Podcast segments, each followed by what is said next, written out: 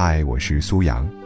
想要每天听到我的更新，就赶快关注“听美文”微信公众号吧。微信搜索公众号“听美文”三个字，就可以找到我了。每天晚上八点，我在那里等你。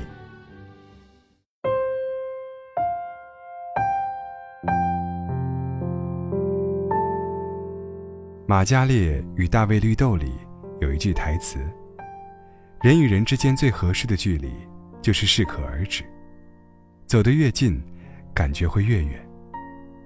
无论你有多爱那个人，也不可以太亲近。在天长地久之前，我们要学会如何分开。我们做一件事情，往往越投入，就越容易迷失。当你爱上一个人，你就想靠他更近一点，再近一点。可两个人在一起的初衷，难道不是为了更长久的相爱，在给对方最大快乐的同时，自己也能从这段关系中收获幸福感吗？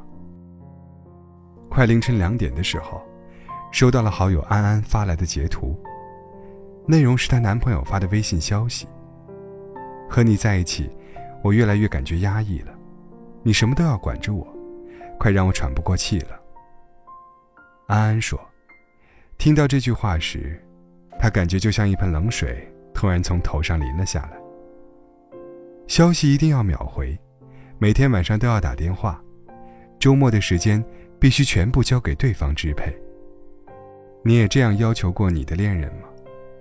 你说你只是太爱他了，太在乎他了。你甚至推掉了朋友的再三邀约，只想时时刻刻和他在一起。难道这样也有错吗？”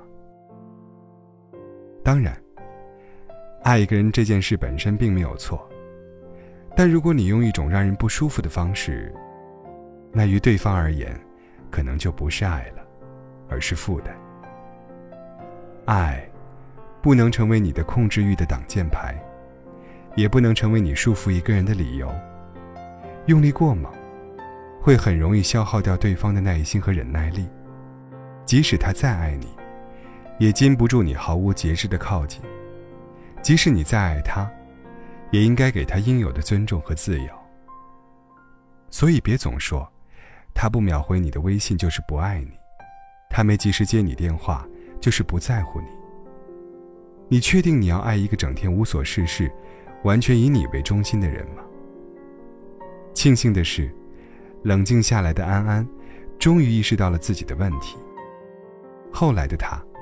会在周末的时候约上几个好友一起玩，也不会再在聚会的时候一直盯着手机看男友有没有回消息，甚至，她也开始一个人去计划和实现自己的人生愿望了。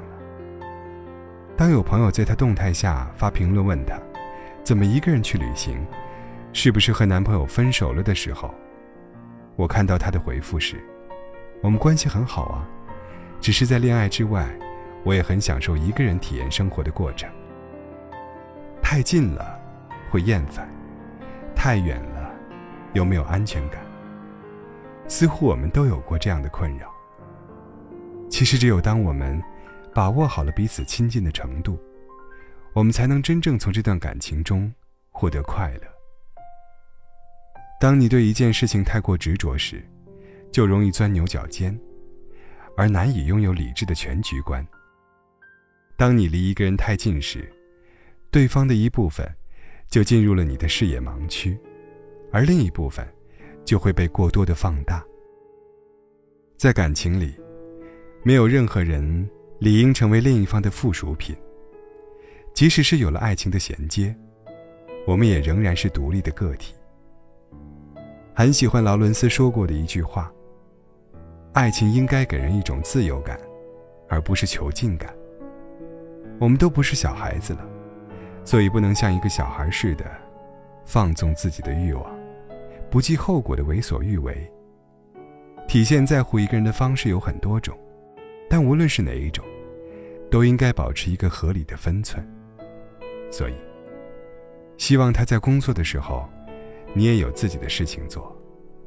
希望即使他偶尔没有联系你，你也不要立即就开始胡乱猜测。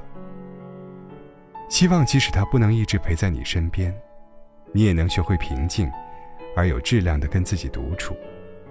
不秒回，就是不爱你吗？别逗了。如果这样可以衡量爱的话，那你们之间的感情，真的就太廉价了。试试吧，稍微花一些注意力在其他的事情上，也给对方和自己都留一些单独的空间。有时候，当我们的距离远一点时，我们反而能够爱得更多一点。